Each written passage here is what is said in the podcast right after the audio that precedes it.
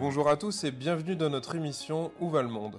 Un espace qui veut faire entendre différents points de vue afin d'appréhender la complexité des enjeux de notre monde actuel et en devenir.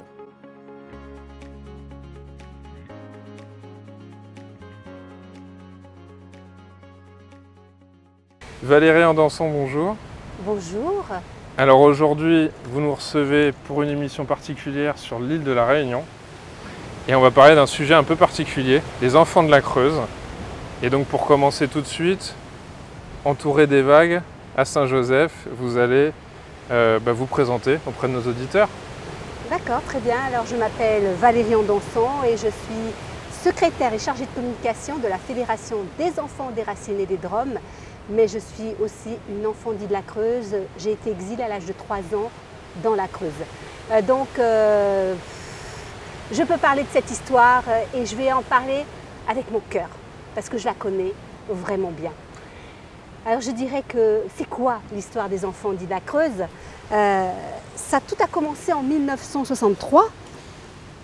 Michel Debré qui arrive à la Réunion et qui a été élu député de la Réunion. Donc c'est sous le règne de euh, De Gaulle. Et là, euh, Michel Debré estime qu'il y a trop de population sur l'île de la Réunion et pas assez dans les départements ruraux de la métropole. Donc ça sera une politique du trop plein vers le trop vide. 1973 alors 1963. D'accord. 1963. Michel Debré arrive en tant que député sur l'île. Et il met en place le BUMIDOM, le Bureau, migratoire des DOM. C'est les jeunes réunionnais, adultes, euh, qui sont consentants pour partir en France hexagonale, pour euh, avoir un métier, euh, pour, avoir, euh, pour faire des études. Et bon, ça, ce sont des adultes consentants. Mais il y avait encore cette population qui grandissait et trop, trop de monde sur l'île. Donc Michel Debré a dit comme ça, il a pensé à cette machination et se dire, voilà, maintenant on va s'attaquer aux gosses. Et c'est là que c'est grave, parce que nous avons strictement mais rien demandé. Et les assistantes sociales sillonnaient l'île, toute l'île, vers les familles pauvres, faisaient signer des papiers aux parents en disant vous inquiétez, vous inquiétez pas, euh, on va prendre vos enfants pour un avenir meilleur, ils vont partir en, Fr- en France, en métropole, euh, ils, vont, ils vont être médecins, ils vont être avocats, et ils vont revenir tous les ans vous voir. Et bien souvent, nos parents étaient illettrés, donc ils ne savaient pas ce qu'ils signaient. Je dirais que là, c'est un mensonge d'État. Parce que dire aux familles, on prend vos enfants pour un avenir meilleur, ils vont revenir. Et nous sommes partis pour un aller simple. Un aller simple. Donc il y a eu, je dirais, des bébés jusqu'aux adolescents, il y a eu des vols d'enfants C'est de quel âge à quel âge alors? De- des bébés de 6 mois jusqu'aux adolescents, 16, 16 ans. Et c'était quoi la technique finalement? C'est simple, enfin, simplement entre guillemets dire euh, vous- êtes en, en difficulté, on va offrir une belle histoire à votre enfant, et puis il reviendra, on vous le ramènera. euh, C'était, voilà, on propose de prendre votre enfant pour un avenir meilleur. Mhm. Et la France, l'Eldorado, la France où il y a tout est merveilleux. Et le Avec l'idée d'un retour ou pas? C'est la Avec question que je me pose. C'est ça, c'était, on devait revenir tous les ans voir notre famille. D'accord, ok. Et- Donc avec l'idée peut-être de pouvoir subvenir aux besoins de la famille, euh, parce qu'on y vivrait bien en France, on gagnerait bien sa vie, et on pourrait soutenir la famille qui est dans le besoin.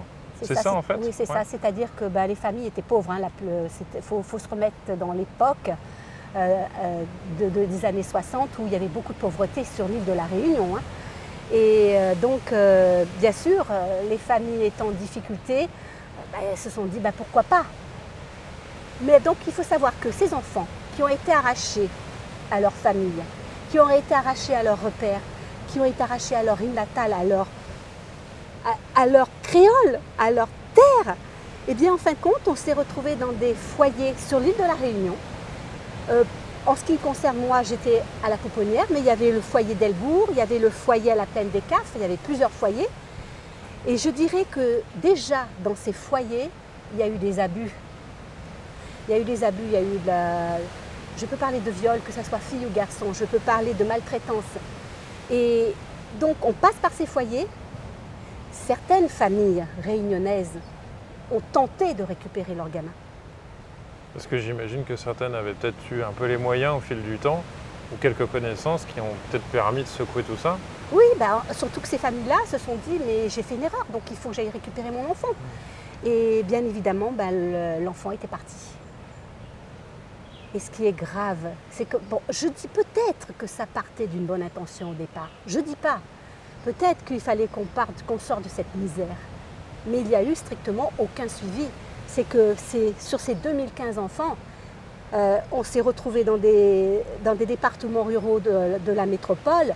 Et là, euh, ça a été pour nous un choc, mais un choc émotionnel intense. On nous, ça a été, je dirais qu'on a vécu rupture sur rupture et abandon sur abandon. Comment voulez-vous Un déracinement un déracinement c'est que peut-être on pourrait parfois euh, assimiler à ce qui peut se passer en protection de l'enfance, à ceci près que souvent on part d'une explication euh, tangible euh, avec une action qui a du sens. Il y a nécessité d'une rupture. Tandis que là, vous êtes en train de nous dire que c'était un peu pour le bon compte de l'État, Oui. et tout simplement. C'est une affaire d'État, c'est une affaire politique. Ça, c'est certain, parce que c'est quand même euh, l'histoire de la Réunion, c'est l'histoire de la France, et qui concerne quand même plus de 2000 enfants. Ça, donc, ça a commencé en 1962, ça s'est terminé en 1984. Euh, c'est François Mitterrand qui a arrêté le, le système. Euh, le- 84, ça commence à faire assez proche quand même. Oui, Ouais. c'est ça. Ouais. C'est ça, c'est que nous sommes là pour témoigner. Nous sommes une mémoire vive de cette page sombre de l'histoire de France.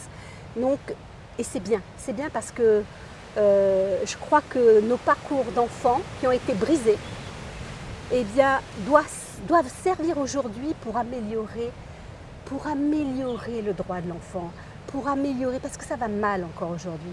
Et, et je crois que rien que le fait de partager toutes nos expériences, ça pourra peut-être aider à un moment donné. Mais je dirais que ça a été des moments extrêmement durs parce que sur les 2015 euh, enfants qui ont été déracinés, il y en a, je ne dis pas il y en a qui ont réussi, pourquoi pas, mais il y en a beaucoup, je dis bien beaucoup, qui ont vécu tous les abus qui existent que ça soit la maltraitance, que ça soit les viols, je dis bien autant filles que garçons, que ça soit des séquestrations, euh, que ça soit le racisme. Alors là, ça a été terrible. Bah, on peut imaginer que, bon, peut-être qu'en plus dans les années 60, c'était pas euh, 2023, 2024, 2030. Ça devait être assez compliqué Oh dans les années 60.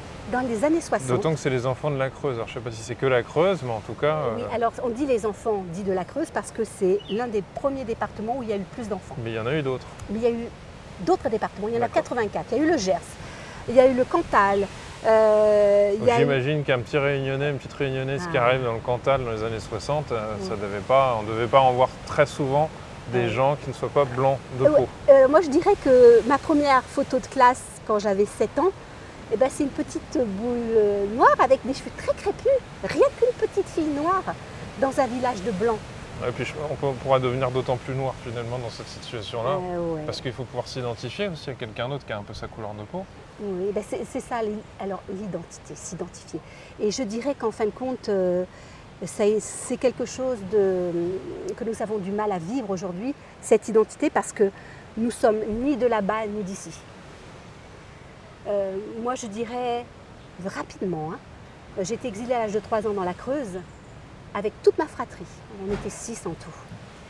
Et arrivé dans la Creuse, il y a eu... Concrètement, vous avez été amené dans une famille précise, Ah, j'imagine. pas du tout. Alors, racontez-nous un peu ça plus concrètement. Alors Ouais. concrètement, dans mon histoire, euh, on était, moi je suis passée par la pouponnière, mes frères et sœurs sont passés dans des foyers. Bref, arrivé à Guéret, il y a eu un tri d'enfants, un tri. On était tellement, je dis bien tellement nombreux, qu'ils avaient mis des, ma- des matelas par terre, partout, dans le réfectoire, partout. Ils n'ont pas pu gérer ce- cette Comme en masse temps de guerre, quoi. d'enfants. Ouais, cette masse d'enfants, exactement comme en temps de guerre. Donc c'était euh, anticipé, mais pas vraiment. Quoi. Non, c'était pas du tout anticipé parce que, euh, voilà, moi, dans mon cas, par exemple, ils n'ont pas tenu compte du tout de la fratrie. Puisque euh, le lendemain de, l'arrivée, de mon arrivée à Guéret, j'ai- je me suis retrouvée dans une famille d'accueil où j'ai été maltraitée pendant 4 ans. Et ça a été un enfer pour moi. Et cette période-là, je dirais que euh, je n'existais pas, je vivais dans un autre monde. Euh, c'est-à-dire que je suis née Marie-Germaine Périgogne, née à Bois-de-Nef-Saint-Paul, sur l'île de la Réunion. Et là, d'un seul coup, j'arrive dans cette famille, je ne suis plus rien. Et à l'âge de 7 ans, j'ai été adoptée par une famille aimante. Et ce qui est incroyable, certes une famille aimante, mais dans laquelle j'ai vécu le mensonge pendant longtemps. Puisqu'on a des questionnements quand on est bronzé, quand on a les cheveux très crépus, où les parents, tes parents ne te ressemblent pas. Hum. Et là, tu te dis, mais il y a quelque chose qui ne va pas. Vous avez posé des questions quand même Oui, au bout d'un pourquoi moment. J'ai posé des questions à, ma- à mes parents, mais pourquoi je ne vous ressemble pas Et ma maman, elle me montrait une photo de mon papa en me disant, mais regarde, tu vois comme ton papa il est bronzé, tu lui ressembles. Mais bon, j'étais pas convaincue. Et, là a commencé ce, ce problème de racisme dans ce village où ça a été un enfer, jusqu'au collège.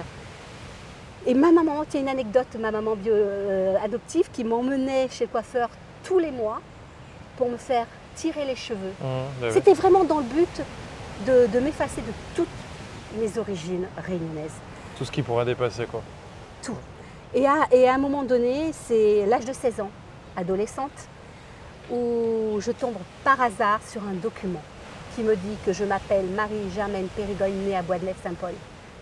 Et là, aujourd'hui, j'ai mon identité, c'est Valérie, en dansant, née à la Brionne, dans la Creuse. Ce qui veut Donc dire... on est allé jusqu'à reprendre même le démarrage. C'est-à-dire que là, dans mon cas, il y a une falsification d'état civil. Hum. C'est grave. Dans nos dossiers, dans nos dossiers qui se trouvent au Conseil départemental de la Réunion, et quand je vois ce qui, ce qui se trouve dans ces dossiers, et, et ben là, tu te dis, mais, mais qu'est-ce qu'ils ont fait? Oui, parce qu'on peut se dire finalement la première identité, qu'est-ce que- qu'est-ce qu'elle est devenue statistiquement? Elle est décédée, elle a disparu. euh, C'est ça. Alors là, c'était la DAS, et actuellement c'est la ZE. ouais. Et dans ces dossiers, donc euh, on avait un matricule hein, quand on est parti. Voilà, mais il y a des zones d'ombre, mais incroyables dans ces dossiers.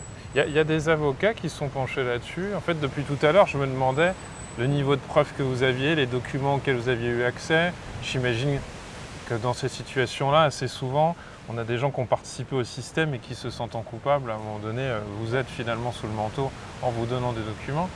Je ne sais pas euh, où vous en êtes en termes d'éléments euh, factuels, euh, puisque j'imagine que l'État n'a pas spécialement envie d'avoir des grandes discussions avec vous et à propos de tout ça. Ah ben, Mais en même temps, vous, en face, vous avez peut-être des, éléments. Des documents factuels, mais bien sûr qu'il y en a. Parce que vous, vous me parlez de plus de 2000 enfants, donc oui, euh, quand on adopte un enfant, normalement dans notre dossier, dans notre dossier de, de- de la DAS Ouais. à de l'époque ou maintenant l'ASE, on doit avoir un acte d'abandon. Où sont nos actes d'abandon ouais. Voilà, c'est-à-dire qu'on a été considérés nés sous X alors que c'était faux parce que nos parents étaient encore en vie. La plupart des parents étaient encore en vie. Euh, je dirais que hum, il y a eu procès contre l'État au niveau européen, à la Cour européenne. Il y a à peu près sept ans de cela, euh, le verdict a été donné et il y a eu, euh, ça a été, les, les ex-mineurs dits de la Creuse ont été déboutés. Il y avait à peu près une quinzaine de dossiers pour prescription quadriennale, c'est-à-dire qu'il aurait fallu porter plainte contre l'État avant nos 25 ans. C'était pas possible. Ah oui, trop tard. Bon, c'était trop tard. Euh, il, y a eu plusieurs, il y a eu plusieurs procès. Mais, euh, Les lois sont mal faites hein, quand même hein, contre l'État. ah, bien sûr que, que les lois sont mal faites, bien évidemment. On peut, on peut- euh, c'est, une aberration, je dirais, tout simplement, du système. On ne peut pas, on ne peut pas faire ça à un enfant. On ne peut pas euh, arracher un enfant à sa famille, à ses origines, à ses repères, sans son avis, sans son consentement, en se disant ben voilà, euh, j'ai décidé, j'ai décidé que c'est son avenir. Il n'a pas le droit, c'est inhumain. Je dirais, donc il y a eu, mais on ne va pas en rester là parce que on va continuer le combat. Ah, il y a 10 ans, l'association s'est créée, c'est ça? Alors euh, la fédération a été créée en 2015. Ouais. Mais moi, j'ai commencé vraiment le combat collectif en 2013 euh, parce qu'il faut absolument que moi je comprenne cette adoption et il faut que, que je comprenne ce qui s'est vraiment passé. Pourquoi ce choix? Pourquoi tel enfant et pas d'autre? Parce qu'il faut savoir qu'aujourd'hui à La Réunion, j'entends des familles qui me disent on connaissait l'histoire, on savait qu'il y a une voiture, la fameuse loto rouge qui passait dans les rues et qui volait les enfants. Alors on se cachait. Vous vous rendez compte? C'est grave. Et, et je dirais que hum, cette histoire est quand même douloureuse. Sur les 2015 enfants qui sont recensés par les experts de la Commission nationale, euh, il y en a qui sont morts, décédés, il y en a qui sont malades, qui- il y en a qui ne veulent plus entendre parler de cette histoire pour se protéger et nous respectons cela. Mais je dis bien qu'en 2023, il y en a encore beaucoup, beaucoup qui ne savent pas qu'ils font partie du dispositif. Et comment faire? Hmm. Comment faire Comment faire cette euh, C'est ce connu sur l'île ou pas alors? Parce Alors- que vous êtes en train de nous dire qu'il y a une espèce de mythe euh, réel ou imaginaire, c'est pas la question, mais tout le monde aurait dans son inconscient euh, déjà eu euh, cette histoire d'automobile. Mais est-ce que euh, si j'interroge des gens là dans la journée, tout le monde me dira oui oui je vois de quoi tu parles Oui, hein, non, maintenant l'histoire des Ouais. enfants de la Creuse est connue sur l'île de la Réunion. Peut-être que certains ne le connaissent pas, mais bon, il n'y en a pas énormément parce qu'on fait quand même beaucoup de reportages, beaucoup de témoignages. Mais je dirais qu'il y a à la Réunion beaucoup de déni de culpabilité. Ouais. Et c'est dommage parce que nous ne sommes pas là. Parce que les parents ont signé. Oui, parce que les parents C'est un signaient. mécanisme intéressant parce que finalement quand vous signez, vous vous dites bah j'ai signé. Voilà. Et donc vous vous dites je suis responsable. Et Donc c'est de ma faute. Mais c'est dommage parce que et c'est pour ça que maintenant notre but ici à la Réunion, c'est de dire que nous sommes là euh, collectivement, mais pour pas pour chercher un coupable, pour retrouver nos familles. Parce que pour nous construire, pour nous reconstruire, nous avons besoin de nos familles réunionnaises. Sans les Réunionnais, nous allons- nous nous ne pourrons pas avancer. Ça, c'est certain. J'ai du mal à saisir euh, la, la question du besoin en France. On manquait de main-d'œuvre, en fait, d'une certaine manière, si je comprends bien. Mais ça s'est arrêté il y a 40 ans. En 84, c'est la fin de, de- de cette euh, aventure, entre guillemets. D'ailleurs, comment vous savez que ça s'est arrêté? Oui, il y a tout ça qui m'interpelle. Oui, ça peut vous interpeller, c'est parce que je le sais, tout simplement, un peu dans l'histoire, 2014, Erika Barretch, qui est députée de la Réunion, porte une résolution à l'Assemblée nationale qui est votée à la majorité. Ouais.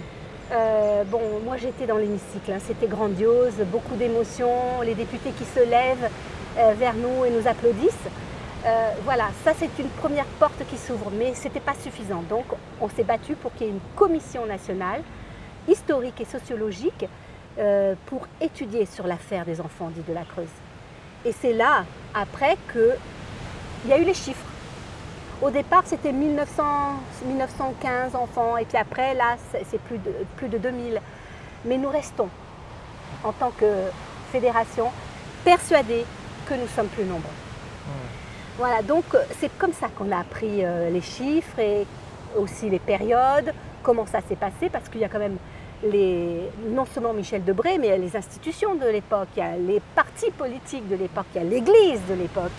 L'Église aussi est impliquée. Ouais. Et donc, euh, tout ça, c'est un tout. Mais ça reste quand même, 40 ans plus tard, Ouais. assez flou, euh, à tel point que moi, quand j'en ai parlé autour de moi auprès de plusieurs professionnels, ils m'ont dit oui, oui, ça me dit quelque chose, ou j'en ai entendu parler. Mais comment vous dire, la sensation que ça m'a donnée, c'est que ça paraît tellement énorme qu'on n'arrive pas à traiter l'information, et puis euh, on se dit, euh, voilà, soit c'est un souci de plus euh, inconcevable, soit on- n'arrive pas à se représenter que l'État puisse aller jusque-là. Ah ben l'État est allé jusque-là. Ouais. Je vous en parle aujourd'hui et c'est la réalité puisque nous avons des documents qui le prouvent.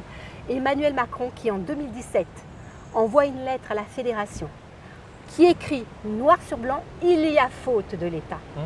parce que nous ne nous sommes pas occupés de ces enfants. Oui, mais alors ce que je peux comprendre, c'est que, euh, enfin, d'une certaine manière, qu'on puisse reconnaître sa faute, c'est entendable, mais euh, ce qui serait intéressant serait de pouvoir libérer l'information. Ça devrait aller de pair normalement. On ouvre les archives en disant bon, on reconnaît, et puis on ouvre les archives. Mais si je devais faire le parallèle, on a eu d'autres histoires françaises plus compliquées, comme l'Algérie, etc., où en fait on, on aide même, on n'ouvre pas complètement les dossiers. Quoi. Ben, c'est une histoire qui dérange, c'est un sujet tabou. Ouais, vous êtes Ça du poil à gratter. Quoi. Voilà. C'est- Vous vous rendez compte là, moi, ne serait-ce que pour mon identité où on m'a changé mon nom, mon prénom, mon lieu de naissance, qui est responsable dans tout ça à votre avis? L'État français nous a volé notre enfance. Quand moi, au bout de, de 16 ans, enfin à 16 ans où j'ai su par hasard que j'avais des frères et des sœurs, euh, qu'on habitait Guéret, qu'on se croisait dans, dans Guéret sans savoir qu'on était frères et sœurs, que j'ai décidé de les retrouver tous un par un, et bien là, euh, on se rend compte de toute cette machination. Comment peut-on... Vous savez, quand on n'a pas vécu une, une fratrie, quand on n'a pas vécu ces jeux d'enfants, eh bien, il manque quelque chose. Il y a quelque chose de brisé. Je dirais que, et c'est l'émotion qui parle, vraiment, parce que nous avons été, mais je dirais, broyés dans ces parcours d'enfants. Il y a des parcours qui sont mais inhumains. Mais quand je dis inhumains, je vois des compatriotes, euh, des sœurs jumelles qui, ont été euh, séquestrées, violées, euh, maltraitées dans une famille creusoise. Oui, oui. Alors, à La Réunion, il y en a qui, disent, aujourd'hui, mais qu'ils arrêtent ces enfants de la Creuse, ils, ne parlent que de ça. De quoi ils se plaignent ils, ils ont bien réussi. Quoi? Mais ça me, je suis outrée quand j'entends ça. Non, parce qu'il y a beaucoup d'enfants d'Île de la Creuse qui vivent dans des situations de précarité. Il y a, euh, prochainement, le 1er novembre, il y a un enfant, euh, Jocelyn, qui va revenir pour la première fois depuis son exil, plus de 60 ans après. Comment ça va se passer pour lui? Il a peur là. Il me l'a dit au téléphone tout à l'heure. Alors comment dit- ça se passe tout ça? Alors vous avez, euh, vous- parce que ça ne doit pas être facile non plus de pouvoir contacter euh, les, les- les personnes, j'allais dire les enfants qui sont plus des enfants maintenant.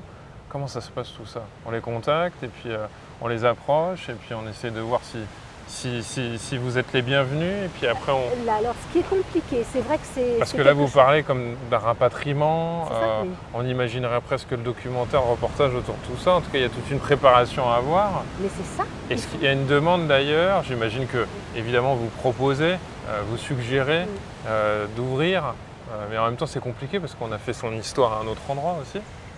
C'est vrai que nous, au sein de la Fed, on, on fait tout pour que les, les familles se retrouvent. Mais c'est. Mais c'est- compliqué d'aller retrouver aussi On une famille qu'on ne connaît pas en plus. Parce que aller voir son père ou sa mère, sachant qu'on les a jamais Voilà, vus ou qu'on n'en a plus de souvenirs, c'est pas évident. Nous sommes des victimes. Nos familles à La Réunion sont des victimes. Il y a certaines familles d'adoption qui sont des victimes parce qu'elles ne savaient pas qu'elles adoptaient des, des- J'allais des- vous le dire. des enfants issus de ce dispositif. Oui, donc il y a, donc il y a un, un double mensonge où finalement tout le monde s'est fait arnaquer. Un peu comme du recel, j'achète Ouais. un produit, euh, on m'a dit que c'était en brocante, maintenant il a été volé. Donc on s'est vous tous fait avoir finalement. L'image est très belle, mais euh, c'est Je sais pas si elle est belle, en tout cas, elle elle m'a l'air juste, elle est pas belle, mais elle, elle- m'a l'air voilà, juste. juste. C'est-à-dire que tout le monde s'est fait arnaquer.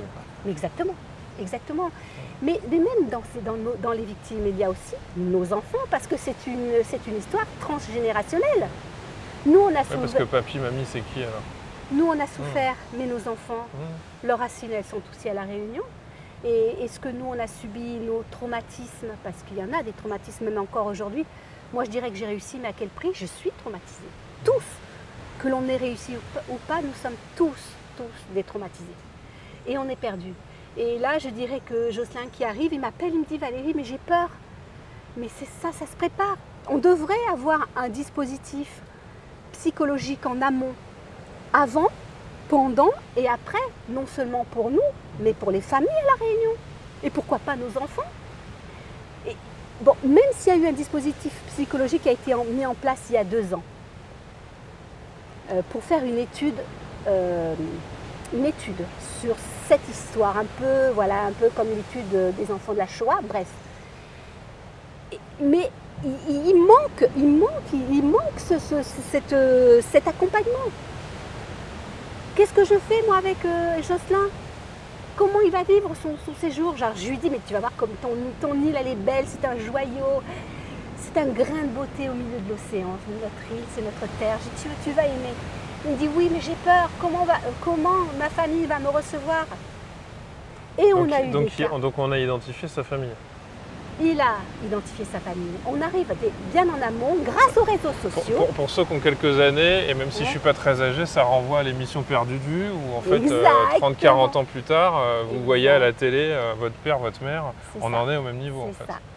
Donc lui, oui, il doit être, euh, ouais, j'imagine, a assez chamboulé. On a, on a fait un, un événement en, en 2020, décembre 2020, ici à La Réunion. Il y avait une enfant de la Creuse qui revenait pour la première fois. Plus de 50 ans après, elle, avait, elle a retrouvé sa maman biologique. Et bien, ça, pour elle, ça a été un échec. Bah, j'allais, je- Voilà. j'allais tout doucement vers ça. Parce que ce qui est, un- ce qui est un échec d'ailleurs maintenant pourrait ne pas l'être dans 10 ans. Mais bon, je, je peux imaginer que l'effet peut être assez délétère ou compliqué à gérer. Il y a des échecs, il y a des réussites. Par contre, euh, je suis revenue à la, à la Réunion en septembre 2021 et j'ai retrouvé mon papa biologique. Je vais quand même vous expliquer ce moment de retrouvailles. J'a- J'allais vous le demander, donc c'est très bien. que- Voilà, parce que c'est quelque chose de très émo- émouvant, de très fracassant, autant pour moi que pour lui. Parce que, bon, j'arrive chez lui et je m'assois et je dis, voilà, euh, je sais, je sais que tu es mon papa et je suis là pour te retrouver. Et il, il me dit, mais j'ai honte de moi. J'ai honte de moi. Alors je lui dis, mais moi, je ne suis pas là pour chercher un coupable. Moi, je suis là pour te retrouver, pour essayer de me reconstruire, de terminer le puzzle de ma vie. Et euh, il s'est levé.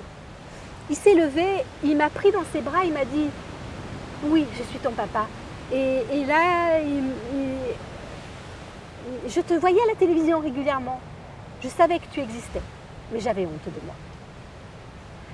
Donc, moi, j'ai pris du recul parce que je sais comment il faut faire. Il y a certains enfants de la Creuse qui vivent aujourd'hui dans la colère, dans la haine.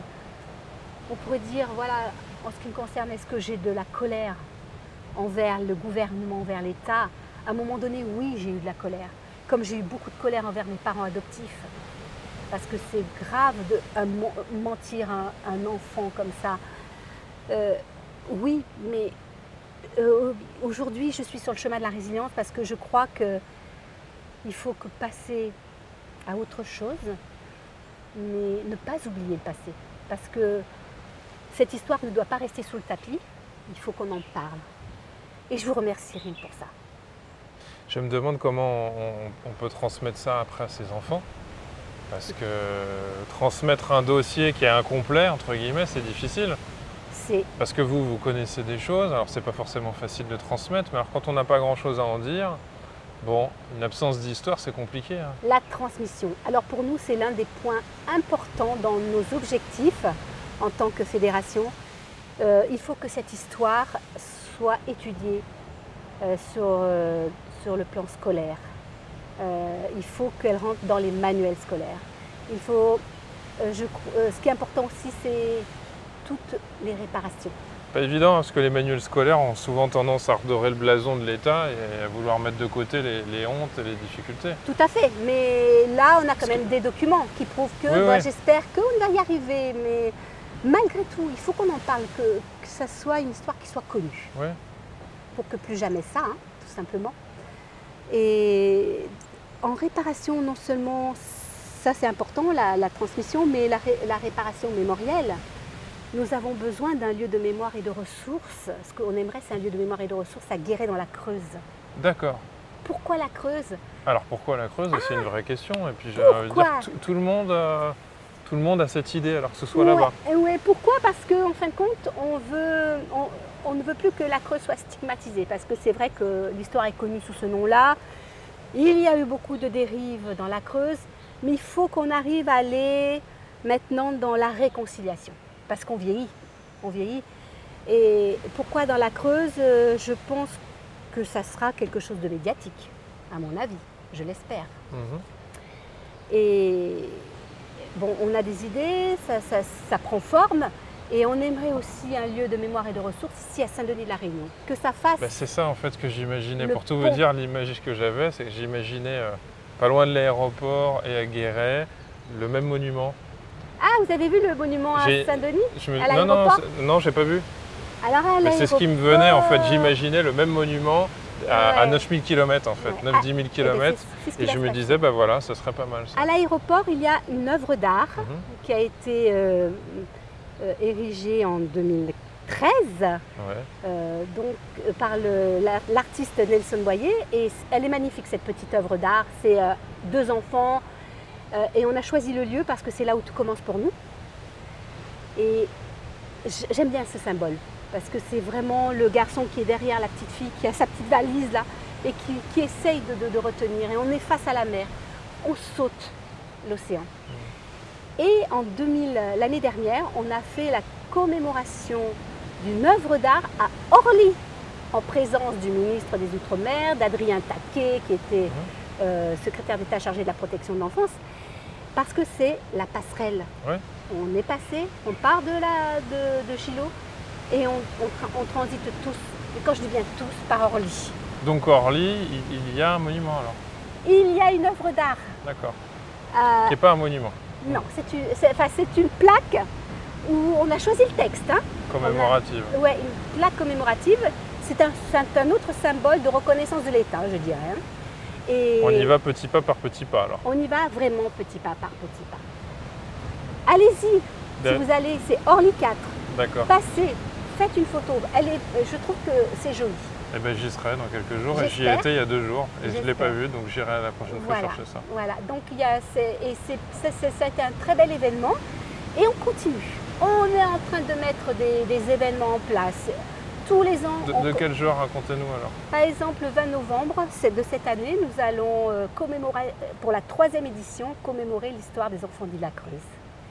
Et en parallèle, il va y avoir un spectacle de danse et une chanson qui s'appelle Déraciné. Une très belle chanson, très ma- magnifique. Les paroles sont mais, intenses, de vérité. Et, et il y aura également, on a, l'intention d'y ajouter un concours de- d'écriture autour des droits de l'enfant pour les 6-16 ans. L'année dernière, c'était à Saint-Denis de la Réunion et l'année, la première édition a eu lieu à la mairie, de- à l'hôtel de ville de Paris. Donc ça, c'est quelque chose qu'on va faire tous les ans. Tous les 20 novembre, pendant la journée de l'enfance, nous allons commémorer l'histoire des enfants d'Île la Creuse. Tous les ans, on se retrouve dans un département aussi euh, qui, a, qui a fait l'objet de ce, de ce transfert d'enfants. Euh, cette année, nous étions à Saint-Herblain. L'année prochaine, nous irons à Cannes. Parce que vous savez que oui, Cannes a été un lieu où euh, des enfants ont été exilés. Voilà, donc ça c'est important d'avoir ce, ce lien. C'est, pour nous, c'est, c'est comme si nous étions une grande famille et c'est un moment, je dirais, de thérapie. Parce que nous sommes ensemble, on peut parler de ce qui nous est arrivé, on peut parler, on s'amuse, on, parle de ce qu'on a envie, de, voilà. Mais c'est vrai que quand je vois quand même euh, dans, dans tous les discours, il y en a qui sont, je dirais, mais dans un état psychologique, ils sont fracassés. Et ils le seront à vie, jusqu'à leur mort. Moi, de, je sais, j'ai un frère, euh, j'ai un frère qui a mis fin à ses jours à 32 ans parce qu'il n'a pas supporté tout ça. Ça a été très dur. Et j'ai une sœur, une grande sœur qui est en, en psychiatrie régulièrement parce qu'elle vit avec les démons du passé.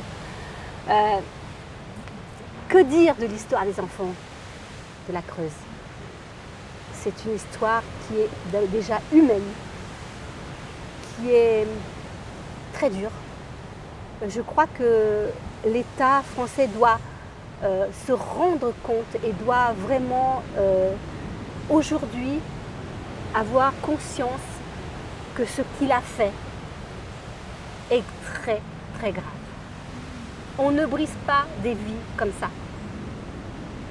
On n'a pas le droit de faire ça Et un être humain. et c'est interpellant que vous, vous parliez à l'État comme s'il avait fait une bêtise et qu'il devait être puni comme un enfant qui n'avait pas conscience de ses bêtises. Il, doit- il doit être puni. Ouais. Parce que nous, ce qu'on souhaiterait, c'est qu'on voudrait les excuses publiques du gouvernement. Et puis, comment vous comprenez ce, cette- enfin, ce déni, euh, cette envie de, de- cet évitement euh, Ah bah, cet évitement parce que bah, parce que c'est Parce que le histoire- gouvernement d'aujourd'hui n'est pas le gouvernement d'hier non plus. Mais c'est une affaire politique. C'est la- C'était la droite et puis bah, malgré tout, bah, il y a encore euh, euh, la famille de Michel Debré qui, qui est, qui est en vie. Donc euh, et il y a l'assistante sociale qui, qui sillonnait l'île de la Réunion qui est encore en vie, qui habite Ah. le sud de la France. Tout ça, il y a tellement de responsabilités, tellement de responsabilités. Ça reste encore assez jeune. Ça reste jeune. Nous sommes, nous, je sais ce que je Ouais. répète, nous sommes une mémoire vive d'une passion de l'histoire de France. Donc, euh, c'est pas, c'est pas simple. Mais on lâche rien. Euh, C'est vrai qu'on aurait besoin aussi d'une réparation financière. Et c'est ce qu'on va demander parce que j'estime que Ah, déjà, tout ceci a un coût hein, quand même. J'imagine que vous prenez sur votre temps et puis sur vos. sur mon temps, sur notre temps, sur, euh, sur les finances, Oui, et puis les finances permettent de payer des professionnels, des avocats, des psychologues, euh, payer la communication, un site internet, toutes ces choses quoi. Déjà. Je fais tout ça gratuitement, moi. Je fais Voilà. bénévolement. C'est... Et, on, manque, on manque de, soutien par rapport à ça. Euh, voilà, donc je, on, avance malgré tout. Et ce qu'on souhaite aussi dans nos objectifs, c'est la prévention. Il faut vraiment, vraiment que plus jamais ce genre d'histoire recommence dans le monde entier. Parce qu'on peut parler aussi d'adoption illégale.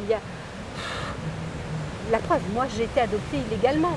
On peut parler de, de- de plein de choses dans cette histoire.